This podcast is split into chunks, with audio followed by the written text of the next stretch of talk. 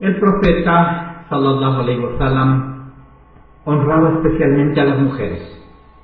Por una parte, el Islam mismo se encargó de elevar el estatus y la posición de la mujer a un lugar inimaginable en la sociedad de aquel tiempo, garantizándole sus derechos y libertades, no vistas hasta ese entonces. Él solía decir, el paraíso yace bajo los pies de vuestra madre, pero sin embargo, la mayoría de ellos persistían, rechazándolo a través de sus costumbres ancestrales ignorantes. En el décimo año, al cumplir su misión, el profeta Muhammad, paz y bendiciones de Allah sean sobre él, experimentó la más grande de las tristezas de su vida. Su tío Abu Talib, quien lo había protegido en su niñez, murió.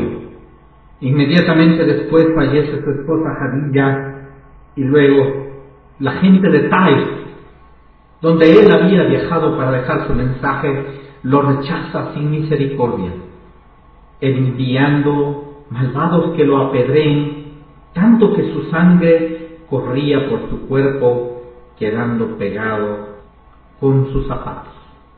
Este fue un momento muy dificultoso, donde el profeta de Allah, paz y bendiciones sean con él, recibe uno de los mayores honores de su vida, que sirvió para confortarlo. Este fue el Esra o el Meraj, el viaje nocturno y la ascensión a los cielos.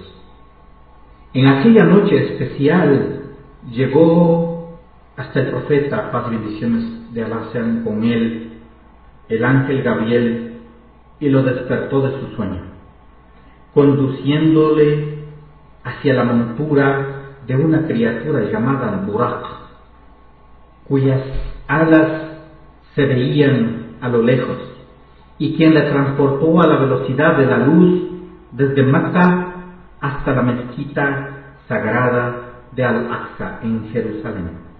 Aquí en este lugar bendito el profeta, paz y bendiciones de Allah sean con él, se encontró con la multitud del resto de sus hermanos profetas, a los cuales lideró en rezo y alabanzas hacia el Creador.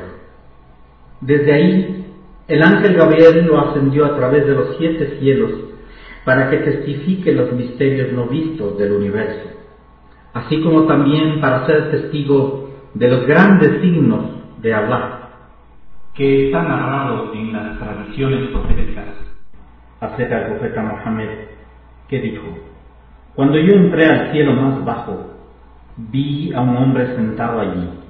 Este era el profeta Adam, Adán, alayhi salam, la paz sea con él. En el segundo cielo pude saludar con los profetas Yahya, Juan e Isa, Jesús, la paz sea con ambos. Luego encontré al profeta Yusuf, José, la paz sea con él, en el tercer cielo, y saludé con él. En el cuarto cielo vi al profeta Idris, Enoch, salam, la paz sea con él, y mientras seguía ascendiendo, cada ángel guardián de los cielos le preguntaba a Gabriel, ¿quién es él? Y éste respondía, es el profeta Mohammed, quien fue llamado por Dios ante su presencia, a lo que cada ángel le daba la bienvenida y abrían las puertas de entrada a los cielos. Así en el quinto cielo, saludé con Harún, Aarón, la paz sea con él.